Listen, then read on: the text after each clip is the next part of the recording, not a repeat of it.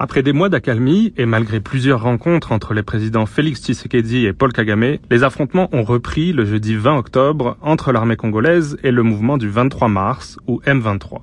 Ils ont fait au moins 6 morts et 33 blessés parmi les civils et déplacé à nouveau des milliers de personnes. Difficile de déterminer avec certitude qui est à l'origine de cette reprise. Mais c'est le M23 qui semble en tout cas progresser militairement. Il est même parvenu à couper la route nationale 2 qui relie Goma aux autres grandes villes du Nord Kivu. Comment sortir de cette situation? Bonjour et bienvenue dans ce 35e épisode de la saison 2 de Ponajek, la capsule audio qui tente d'éclairer l'actualité de la RDC. Je suis Pierre Boisselet, coordonnateur des recherches sur la violence de l'Institut Ebouteli, partenaire du groupe d'études sur le Congo de l'Université de New York. Nous sommes le vendredi 28 octobre et cette semaine nous nous intéressons à la reprise du conflit avec le M23. La fragile trêve qui avait été obtenue suite aux rencontres entre les chefs d'État congolais et rwandais à Nairobi, Luanda puis New York ces derniers mois a volé en éclats. Selon deux sources diplomatiques, certains points avaient été négociés. La fin de la collusion entre les FRDC et les rebelles Hutu-Rwandais FDLR, le retrait du M23 des positions conquises depuis avril, lesquelles devaient être reprises par les troupes kenyanes de la force régionale, et enfin la reprise d'un dialogue avec le M23. Cet accord, obtenu sous une forte pression diplomatique, ne satisfaisait en réalité personne. Plusieurs éléments l'ont rendu encore moins praticable. D'abord, depuis l'élection de William Ruto, le Kenya ne semble plus si déterminé à s'engager dans l'est de la RDC, du moins tant que la force régionale n'est pas financée par des bailleurs. Or, malgré plusieurs tentatives pour obtenir ces financements, aucun n'a été convaincu pour le moment. Ensuite, le M23, qui avait été écarté du premier round de négociation du processus de Nairobi en avril dernier, a choisi d'accroître la pression militaire pour tenter de forcer le gouvernement congolais à la table des négociations.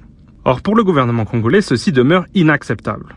Pour Kinshasa, il s'agit d'une agression extérieure, appuyée par le Rwanda, appui qui a été confirmé par le groupe d'experts de l'ONU dans un rapport daté de juin dernier. De plus, le gouvernement congolais fait face à une immense pression populaire, particulièrement dans l'est du pays, pour refuser tout dialogue avec le M23. Cette position de principe est compréhensible, mais le gouvernement en a-t-il les moyens? Son armée ne parvient en tout cas pas à contenir la menace. L'appui kenyan n'est pas une option à court terme, comme nous l'avons vu. La MONUSCO s'est avouée impuissante dans ce conflit et sa capacité à prendre part aux affrontements a été encore réduite par ses relations tendues avec les FRDC. Enfin, les gouvernements occidentaux n'ont pas exercé les pressions décisives sur le Rwanda espérées par Kinshasa.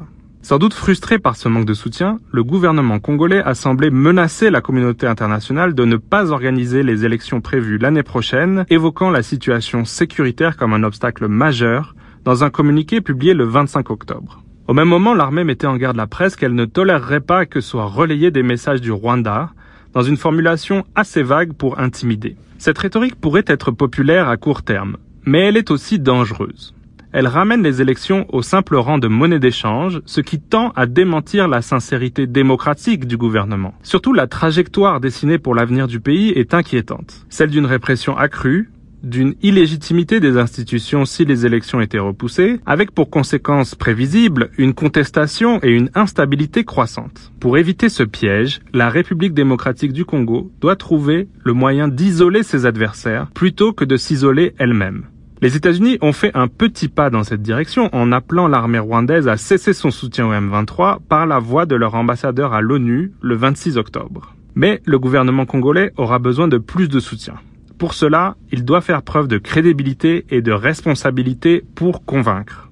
Le prochain sommet de Nairobi, prévu à partir du 4 novembre, sera crucial. Pour recevoir Ponajek chaque vendredi sur votre téléphone, rejoignez notre fil WhatsApp en envoyant GEC, G-E-C ou Ebouteli au plus 243 894 110 542. À bientôt!